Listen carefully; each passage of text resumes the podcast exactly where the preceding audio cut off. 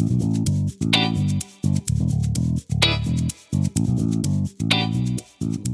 Hola a todos, este es un nuevo episodio de Voces de la Nube, el podcast oficial de Google en Latinoamérica, en el cual debatimos sobre la transformación digital y la experiencia en la nube con ejecutivos, con algunos expertos de nuestro equipo y invitados especiales. Mi nombre es Maritza Vázquez, yo lidero uno de los equipos de ingeniería en Google Cloud y hoy soy su presentadora. Y tengo el gusto de dar la bienvenida a Oliver Hadley, quien tiene más de 20 años de experiencia en todo lo que son las soluciones de Google en productividad, en colaboración él estuvo en uno de nuestros socios principales en la región, Soluciones Orión, el responsable de traer casi que las primeras implementaciones de este tipo de soluciones a la región. Y bueno, también trabajó en la implementación de este tipo de herramientas en varios de nuestros clientes insignia en la región. Entonces, un gusto tenerte, Oliver, y gracias por aceptar la invitación.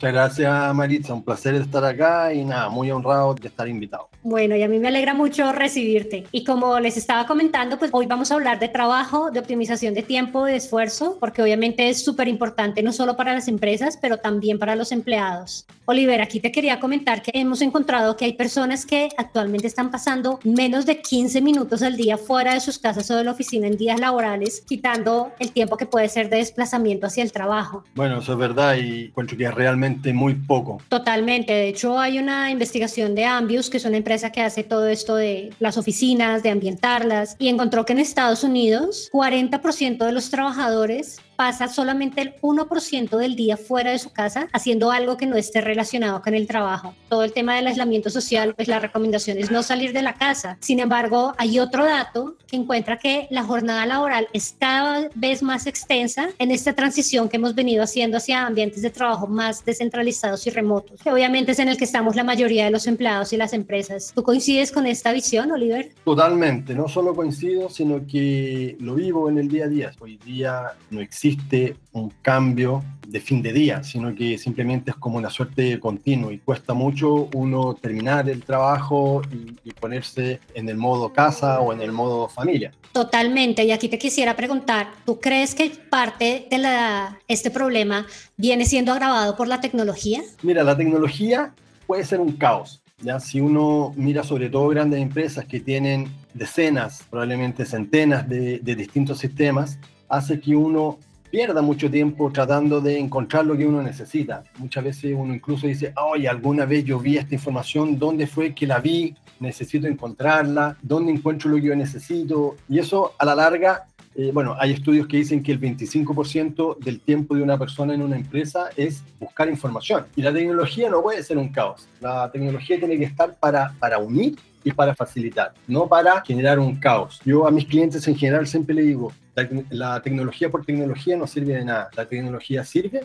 cuando aporta y agrega valor a la empresa. En el mundo ideal es aquel en que la tecnología nos ayuda en el día a día y no nos pone trabas, donde podemos compatibilizar mejor, ¿no es cierto?, la vida con el trabajo y me ayuda a ser más productivo. Totalmente, Oliver. De hecho, me recuerdas un meme que ha dado bastante vuelta, creo que por todas partes últimamente, y es este que dice quién aceleró la transformación digital de su empresa y entonces dicen, no, el CIO, el CEO terminó siendo el COVID, ¿no? El que, el que aceleró la transformación. Y yo personalmente estoy muy en contra de ese meme porque yo digo, transformación digital, si cambiaste la herramienta y la oficina desde donde lo estás haciendo, pero no cambiaste ningún proceso, eso no es una transformación digital y, y creo que de ahí sale el caos que mencionas, ¿no? O sea, si tratamos de hacer mismo que tratábamos de hacer en la oficina todos juntos, eh, solamente de forma remota hablando por una videoconferencia, pues wow, ahí es donde tenemos grandes problemas. Así es. Y bueno, para entrar un poco ya en tema, hablamos de Workspace, que de alguna forma es muy similar a algo que ya teníamos en el mercado eh, llamado G Suite. Te quisiera preguntar, ¿Es solamente algo que reempaquetamos y le cambiamos el nombre o cuál es la gran diferencia? Lo que buscamos ahora con Workspace no es un cambio de nombre, sino que dentro de este concepto ya hemos ido introduciendo un montón de cambios. Ya no es Gmail, ya no es Docs, ya no es Spreadsheet o Meet, sino que hoy día estamos aunando en la pantalla de Gmail tu lugar de trabajo. Y de hecho ya se ven cambios, ¿no es cierto?, en esto que nosotros llamamos el hub, donde están tus correos, está tu chat, están tus rooms, un concepto nuevo para nosotros, están tus meets, tú desde ahí puedes abrir un documento, editar ese documento en línea con una persona, abrir una videoconferencia en la modalidad Picture in Picture, donde no solo estoy colaborando contigo, sino que además te estoy viendo. Hoy significa lo que hemos estado viviendo en la pandemia, pero quizás en 10 años más es algo muy distinto.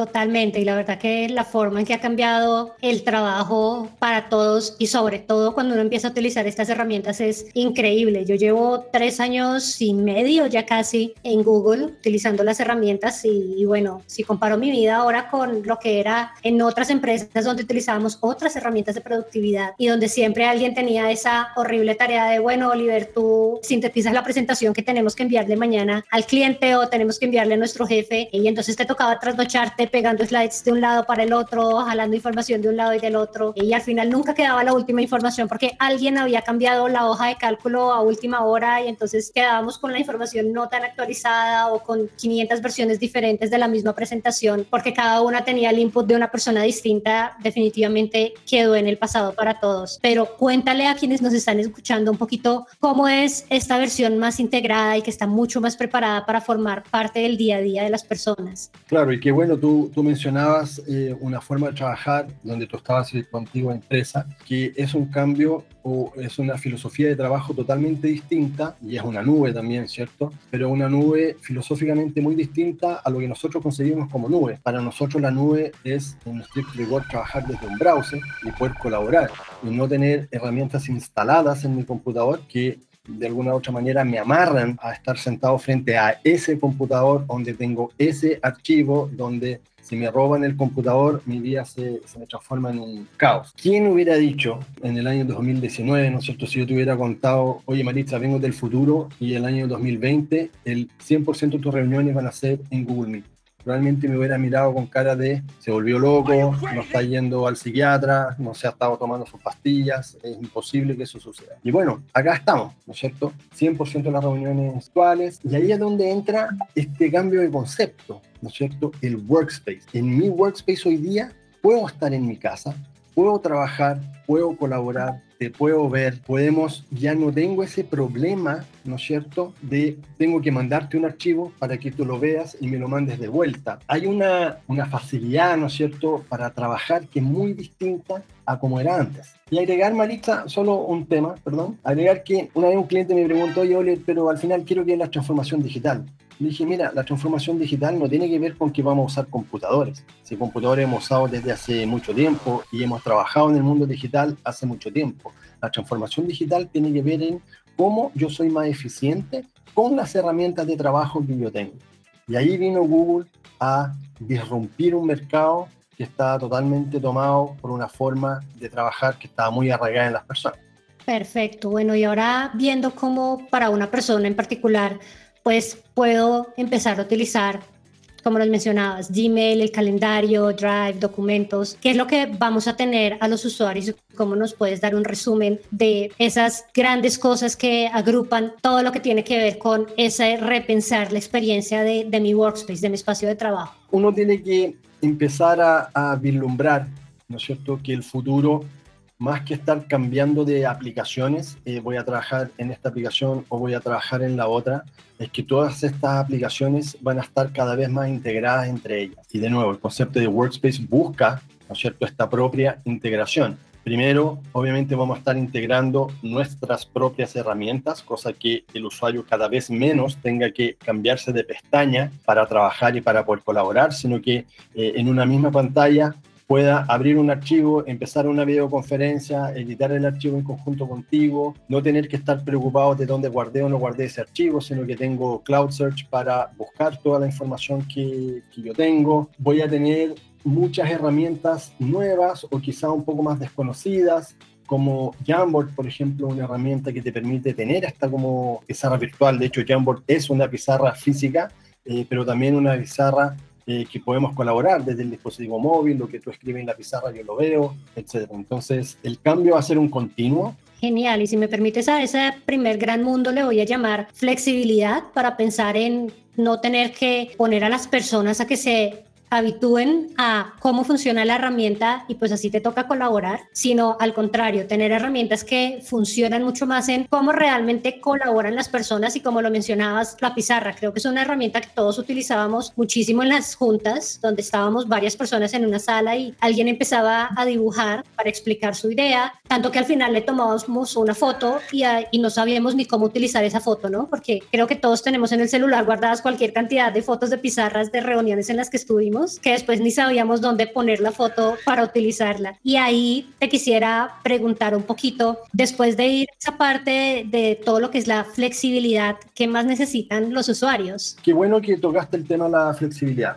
¿ya? Nosotros en el equipo Workspace tomamos tres grandes conceptos. El primero de ellos, como definición de Workspace, efectivamente es la flexibilidad. ¿ya? Y la flexibilidad tiene que ver, primero que nada, con el acceso a información. Yo hoy día no dependo de un PC para acceder a mi información. A mí se me pierde el PC o mi hija decide hacer un experimento con mi computador y sumergirlo en la, en la bañera, no me importa. Yo tomo cualquier otro computador que esté en mi casa, prestado, me conecto a mi cuenta y tengo toda la información de vuelta. No dependo, ¿no es cierto?, ese clásico drama de me robaron el computador, perdí toda mi información. Nosotros fuimos pioneros desde el día uno con todo el tema de colaboración. Nosotros cuando lanzamos todas herramientas como Docs, Spreadsheets, era tremendamente novedoso y cambiamos un concepto que era la creación de contenido unipersonal, donde yo antes tenía, ¿no es cierto?, la, la, aplicación instalada y hacía mi hoja de cálculo o hacía mi presentación y después la enviaba y empezábamos con esos pimponeos, versión 1, versión 2, versión 3, final, final, no borrar, etcétera, a una forma de creación de contenido conjunta, ya no unipersonal, sino que conjunta y colaborativa, donde todos podíamos empezar a trabajar en línea. Fue un momento muy, lo que yo llamo este momento wow, ¿no es cierto? Cuando uno mostraba este tipo de cosas a las empresas, era casi como futurística. Y la flexibilidad hoy día tiene que ver con eso, ¿no es cierto? Voy a ir unificando todas estas herramientas, vamos a ir trabajando en un solo lugar, en este workspace virtual, donde en cualquier lugar yo me puedo ir conectando, puedo trabajar desde mi dispositivo móvil, desde mi dispositivo móvil me puedo unir a una reunión, me puedo unir a una videoconferencia sin grandes problemas, y apretando obviamente solamente un botón. Genial y definitivamente ese tema que mencionas de poder cambiar de dispositivo, creo que todos lo sufrimos en algún momento o al menos yo sí tengo la experiencia de algún momento en que viajé a otro país a hacer un evento y ya sabes, ¿no? Morphy nos acompaña a todas partes. Por suerte se lo había enviado en esa época por correo electrónico a una persona de mi equipo que estaba en ese país y mi computador decidió morir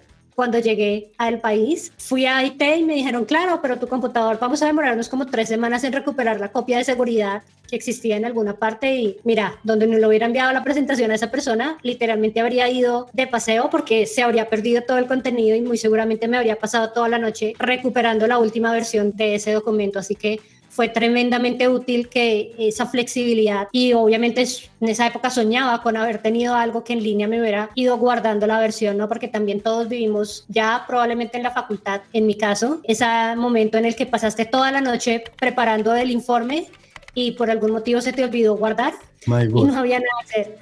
y en este mundo nuevo... de cierta edad no ha pasado algo así. Oh, sí, terrible. Y bueno, en este mundo nuevo la nube ya no pasa. Sé que estas nuevas generaciones probablemente tengan un reto diferente, pero cuando les contemos que se nos perdía el documento a las 2 de la mañana y te tocaba volver a empezar, te van a mirar también con esa cara de ¿a qué te refieres, papá? ¿Qué estás diciendo? Qué bueno que toca ese punto porque con esto puedo hilar este segundo pilar que tenemos dentro de, de este concepto de Workspace, que tiene que ver con la utilidad.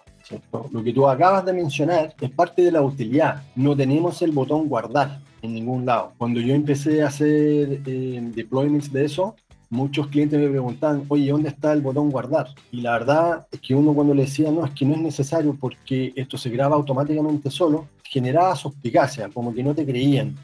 De hecho, al principio no existía el, botón así como del disquete. Hubo una época que después lo agregaron porque los clientes como que necesitaban ver que podían apretar el botón guardar. Les daba como cierto sentido de, de seguridad. Y la utilidad eh, también tiene que ver no solo con esto de lo moderno, sino que también tiene que ver con el futuro. Nosotros tenemos dentro de todas nuestras soluciones procesos de inteligencia artificial que van desde la seguridad hasta cosas súper cotidianas. Cuando tú escribes un correo electrónico, hoy día Google te va ofreciendo terminar tu frase de forma automática, tanto en el dispositivo móvil como, como en el browser. Y no solo te va ofreciendo frases tipo estándar, sino que además va aprendiendo de la forma en que tú escribes y que tú te comunicas y empieza a ofrecerte frases en, en tu idioma personal y no en este idioma como, como quizá más, más plano. Estos son procesos tremendamente complejos que más encima es en línea, o sea, tú vas escribiendo y te va planteando cómo, cómo quieres terminar tu, frase. Hay temas de inteligencia artificial que, que, van hacia el tema de la inclusión, hoy día temas tan importantes, ¿cierto? Hoy día tanto en Gmail como en el dispositivo móvil de Android, como en Google Docs o en Spreadsheets, tú le puedes dictar y no tienes que necesariamente escribir. Y ojo, esto no es solamente para, para una persona que lamentablemente sea ciega, sino que además te sirve por ejemplo, en el caso mío, yo soy muy tiritón y cuando estoy muy cansado, tirito tanto que me cuesta mucho escribir en el teclado. Me entiende lo que yo estoy diciendo y me lo va escribiendo en pantalla. También la utilidad tiene que ver con toda la gente que necesita estar conectada con la data. Tenemos un producto que se llama Connected Sheets. Connected Sheets te permite conectar tu spreadsheet normal, común y corriente con nuestra gran base de datos que se llama BigQuery. A su vez, y no quiero entrar en temas muy técnicos, BigQuery podría estar conectado con SAP y estar trayendo información constante de SAP. Y en vez de crear un proyecto para generar un dashboard que necesito para no sé qué cosa, podemos, ¿no es cierto?, de forma muy sencilla conectar SAP con BigQuery, mi spreadsheet con BigQuery y empezar a hacer tablas dinámicas, gráficos, etcétera,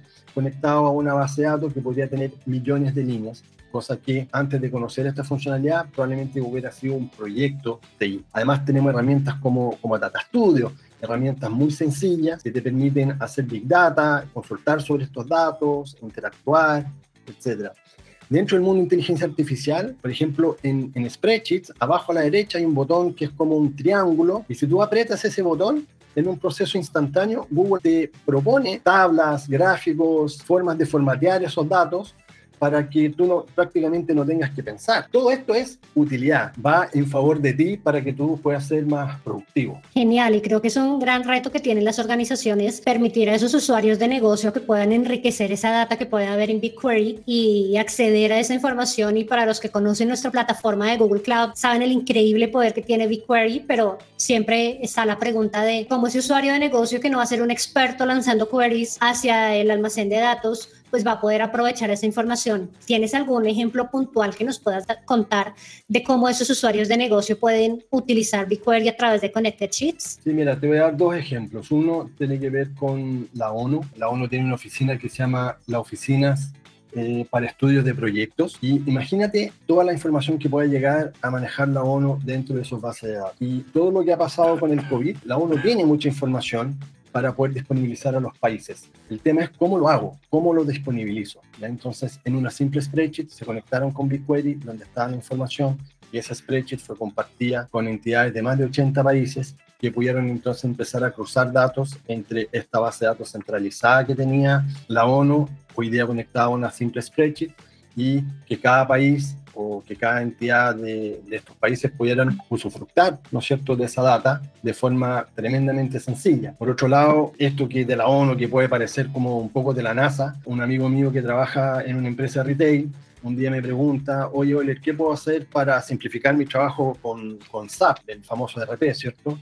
Y yo le decía, oye, ¿por qué no consigues que tu equipo TI ponga la data en BigQuery? Y en BigQuery lo conectamos con, con este Sheets y con Connected Sheets, de verdad es drag and drop. Yo pongo en la columna los productos, en las filas pongo los meses, al medio digo sumar las ventas y simplemente me suma eh, sobre una base de datos que puede tener cientos de miles de registros. Cosa que para él antes era hacer ese dashboard que él necesitaba y gráficos para, para su jefatura, era algo casi que un proyecto que había que armar y que se iba a demorar meses y me dijo, pucha, Oliver, con medio día ya tenía lo que yo necesitaba. Espectacular, y de verdad que cuando hablamos de, mejorar la utilidad de las herramientas, tiene que ver con eso, ¿no? Facilitarle la vida a las personas de cómo pueden acceder a esa información y cómo pueden de una forma ágil entregar esos resultados que de pronto esa jefatura les está pidiendo. Y bueno, hablamos un poco de flexibilidad, de utilidad, Cuéntame cuál es ese tercer punto del que queríamos hablar. Maritza, el siguiente concepto dentro de Workspace o el tercer pilar tiene que ver con la simplicidad. Imagínate el siguiente escenario. Estamos en una reunión, tú, yo y equipo y parte del equipo de Google en, en, Estados Unidos. Y entra a hablar una persona que es de la India y que tiene un inglés que probablemente a ti y a mí nos costaría un poco más entender. ¿Qué significa simplicidad? Simplicidad significa yo aprieto un botón que se dice Turn on Captions y inmediatamente me empieza a aparecer transcrito lo que está diciendo este personaje en un inglés que yo debería entender, pero no lo logro entender. Eso es simplicidad.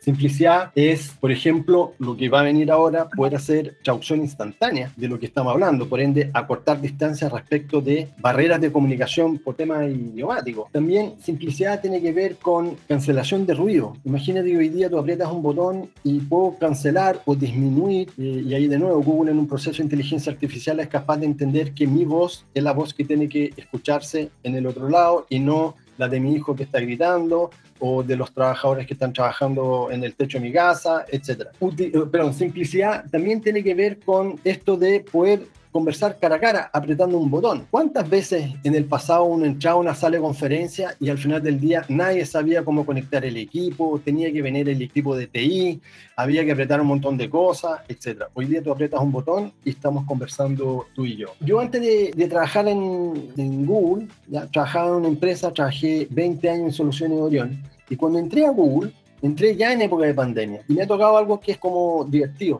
Me siento perteneciente a Google, siento parte de un equipo, pero nunca he ido a una oficina de Google. A todo el mundo yo les bromeo, les digo, y a todos ustedes los conozco del hombro para arriba, porque es lo que uno generalmente ve en, la, en las videoconferencias. Eso es simplicidad es poder estar conectado con las personas. Y para los pandemias, esto no es simple, es lo normal.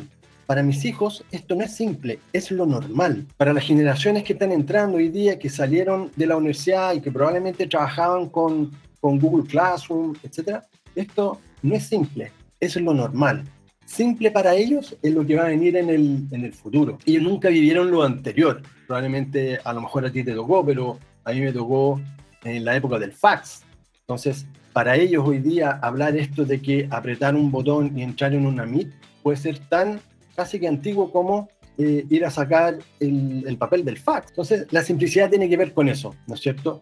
Y además, por último, con la interfaz. No es complejo usar nuestras herramientas. Cualquier persona puede hoy día más o menos entender, ¿no es cierto?, cómo enviar un correo electrónico, cómo editar un, sheet, cómo colaborar, etcétera. No son herramientas que hayan que capacitar, eh, no son herramientas que hayan que generar grandes esfuerzos para que una persona pueda eh, trabajar sobre Eso para nosotros es simplicidad.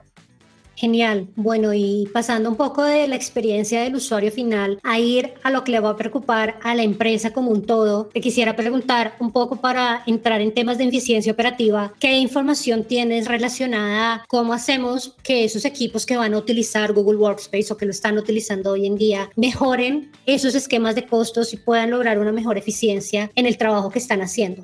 Sí, esto es como típica conversación con los grandes ejecutivos de la empresa, ¿cierto? Que les cuesta un poco conectar, ¿no es cierto?, el ahorro, la eficiencia con lo que ellos llaman este software, ¿no es cierto?, o esta solución que está en la nube. Y ahí te puedo decir dos cosas. O le pedimos a Forrester un estudio que además fue pre-pandemia, en el año 2019, y este estudio menciona cuatro cosas bien tangibles. ¿ya? Uno, el incremento de los ingresos. ¿ya? Y los incrementos de los ingresos tienen que ver con, con dos grandes aristas. Uno, efectivamente, somos más eficientes y producimos lo mismo en menos tiempo por ende, en el mismo tiempo que antes podemos vender más. Pero en las personas eso, ¿en qué se traduce?